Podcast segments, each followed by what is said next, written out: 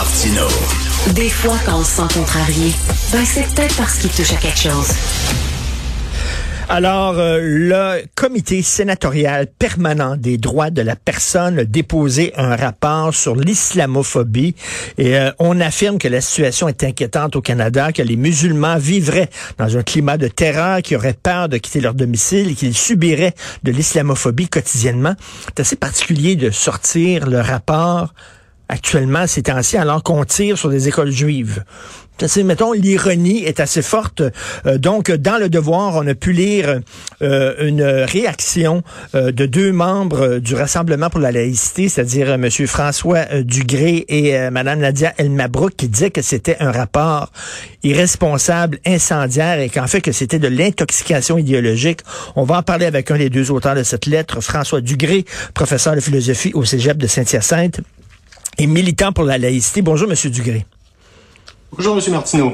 Merci ben, merci d'être là. Effectivement que, mettons, le timing pour euh, la, publication de ce rapport-là est assez ironique.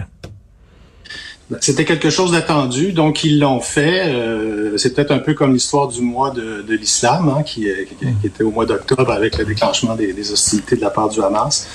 Donc effectivement, euh, des fois la, réalité fait en sorte que les choses arrivent à point donné. Euh, donc, euh, écoutez, vous dites que c'est de l'intoxication idéologique. Euh, pourquoi? Entre autres, dans, votre lettre, vous dites que ce qu'on appelle l'islamophobie, c'est très, très large. Là. Oui, c'est ça. Permettez-moi d'abord de, de, replacer les choses sur l'espèce de portrait hideux que le rapport veut brosser. Euh, de la situation. Alors, on s'entend qu'il y a eu des drames qui ont secoué euh, les Canadiens, particulièrement les Québécois, avec l'attentat de la mosquée, on s'en souvient tous. Mais je veux juste regarder avec vous très rapidement les derniers chiffres de Statistique Canada relativement aux crimes haineux ciblant certaines religions, juste pour placer les choses. Alors, en 2021, euh, on, on, peut voir qu'il y a eu 487 crimes haineux à l'égard des Juifs et 144 à l'égard des musulmans. Chez Statistique Canada, on ne donne jamais les populations. Alors, si on regarde grosso modo la population musulmane, c'est 1,8 à 2 millions, puis 335 000 de la part euh, de la communauté juive.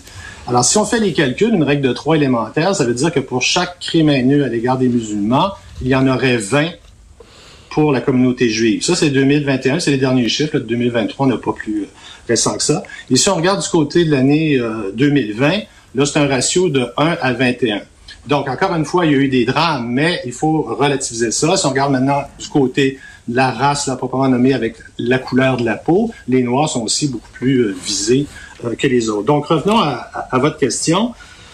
Euh, on va, on va faire une définition extrêmement large pour embrasser le plus de cas possible, d'où le recours à l'idée de islamophobie systémique. Hein. Il y aurait des lois, des pratiques, ça serait inscrit mmh. dans le système.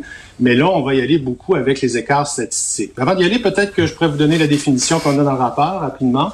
Euh, elle est très large. Dans un premier temps, donc racisme, stéréotype, préjugé, peur ou acte d'hostilité envers les personnes musulmanes ou les adeptes de l'islam en général. Ça, c'est la première partie. Je rappelle que sur le plan de l'étymologie, islamophobie, ça veut dire la peur, voire éventuellement en exagérant le terme phobia ou phobos, la haine à l'égard de l'islam et non à l'égard des personnes. Il y a déjà un glissement qu'on connaît bien. Mm. Et le deuxième élément de définition, qui n'est pas en fait une définition, mais des espèces d'effets, j'y vais donc en plus de motiver des actes d'intolérance et de profilage racial, l'islamophobie mène à, pardon, mène à considérer au niveau institutionnel, donc systémique et sociétal, que les musulmans constituent une menace accrue pour la sécurité. Alors, vous voyez que la définition est faite de telle sorte qu'elle va essayer d'englober le plus de cas. J'en arrive à euh, un exemple qu'on a donné euh, dans la lettre sur cet aspect-là systémique. Si on refuse, dans le cadre du milieu de travail, à un musulman des locaux et du temps pour ses prières, c'est considéré comme relevant de l'islamophobie euh, systémique. Hmm. Alors, le moins qu'on peut se dire, c'est qu'on peut en débattre. Est-ce qu'il y a haine à l'égard des personnes compte tenu de la définition que, vous voyez l'exemple qu'on peut donner? Ben donc, M. Dugré, ça veut dire que la loi 21 serait euh, perçue comme une attaque islamophobe? C'est très clairement, ça relève justement, c'est ça l'idée de jouer avec la, notion d'islamophobie systémique, c'est de dire il y a une loi qui cible, on connaît ça, directement euh, les personnes, alors qu'on trouve rien à cet égard euh, dans la loi 21.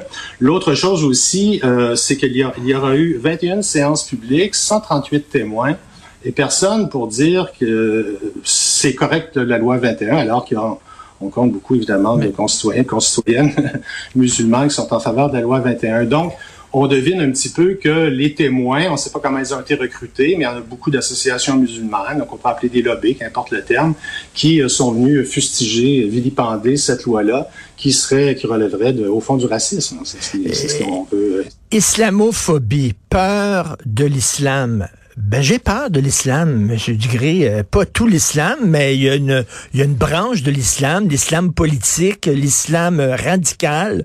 Oui, me fait peur et j'ai des raisons d'avoir peur. Hein. Une phobie, c'est une peur irrationnelle. Eh bien, ma peur, elle est rationnelle.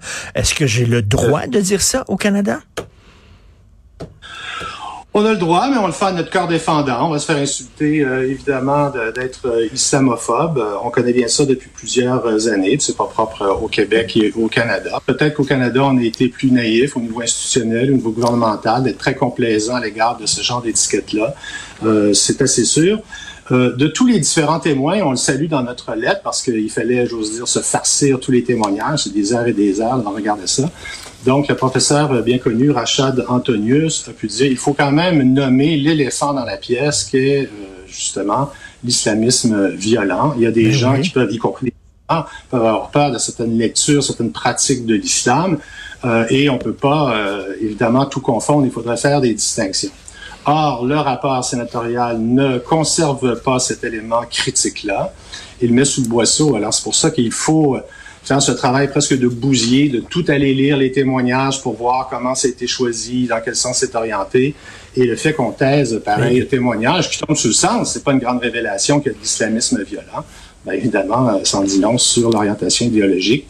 D'où l'idée d'intoxication idéologique de la part du, du comité sénatorial. Et, bon, regardez, en terminant, euh, je lisais euh, dans la presse aujourd'hui là qu'il y a une organisation euh, qui défend les musulmans, mais qui aurait des liens avec le Hamas. Et là, bon, est-ce qu'on a le droit de fouiller dans les livres des organisations de défense des droits des musulmans, ben pour voir qui les finance exactement? Là, ça serait vu comme, ça serait perçu comme une forme d'islamophobie, ça, Monsieur Dugré. Exactement. Donc ça, on avait déjà mis en garde, moi, Nadine Mabrouk et le groupe Rassemblement pour la laïcité, euh, contre cette volonté de la part notamment du Conseil national des musulmans canadiens pour venir, pour ainsi dire, mettre sous tutelle ou contrôler des organismes qui sont dévoués, dédiés à la sécurité des Canadiens. Donc, plus particulièrement ici, ce qu'on appelle la division de la revue de l'analyse de l'ARC, donc l'Agence de revenus du Canada, et l'article, l'excellent article de Vincent Larouche mmh. dans la presse, effectivement, montre les liens qu'il y aurait entre euh, l'association euh, musulmane canadienne et euh, du financement avec la Hamas. On n'a pas voulu aller sur ce terrain-là parce qu'on aurait peur des poursuites, n'est-ce pas? On n'est pas sûr que le journal Le Devoir l'aurait publié non plus. Alors, on fait hmm. attention, on avance nos, pions, on, voit bien dans quel sens le rapport est orienté, mais très certainement, ce qui vient hanter ce rapport-là, c'est la peur qu'on vienne voir de plus près comment fonctionne euh, ces organisations dites caritatives. On sait que dans d'autres pays, on passe par le volet culturel et non cultuel pour aller chercher de l'argent et euh, rejouer en sous-main euh, différents types de financement. Ici, ça relève justement de nos instances compétentes vouées à cela, et c'est pas la part de simples citoyens comme nous qui mettons en garde d'aller aussi loin dans le détail, mais on le fait parce qu'on est inquiet. Il faut être vigilant vis-à-vis de ça. Le Canada est un pays qui est largement complaisant. Dernière petite chose, peut-être rapidement. Le, Global News a fait aussi euh, samedi un reportage absolument extraordinaire sur euh, les gardiens de la révolution islamique euh, implantés ici au Canada et qui mettent de la pression et des menaces à l'égard des citoyens iraniens. Donc l'impunité qu'on sentait de la part du régime iranien de brimer la liberté d'expression dans l'affaire Salman Rushdie en 1989, qui depuis là pèse comme une, un épée de Damoclès sur nous tous, eh bien, euh, on voit que c'est ce qui est en train de se passer ici au Canada et que cette organisation-là, ce régime-là, pardon, n'est pas classé comme une organisation terroriste, ce qui est le cas aux États-Unis, dans d'autres pays. Alors là, peut-être que les choses commencent à bouger, on peut l'espérer, pour qu'il y ait un peu plus de vigilance, un peu plus de responsabilité. Ben oui, tout à fait. Et merci beaucoup pour le travail justement que vous faites dans le cadre du Rassemblement pour la laïcité. Euh, je dis aux gens, là, je conseille aux gens d'aller lire votre texte qui est disponible sur le site du Devoir, les idées euh, véhiculées dans le rapport là, sénatorial sur l'islamophobie euh, et le fruit d'une intoxication idéologique. Merci beaucoup, Monsieur François Dugré. Bonne journée. Merci, M. Martineau. Bonne journée. Merci. Bonjour.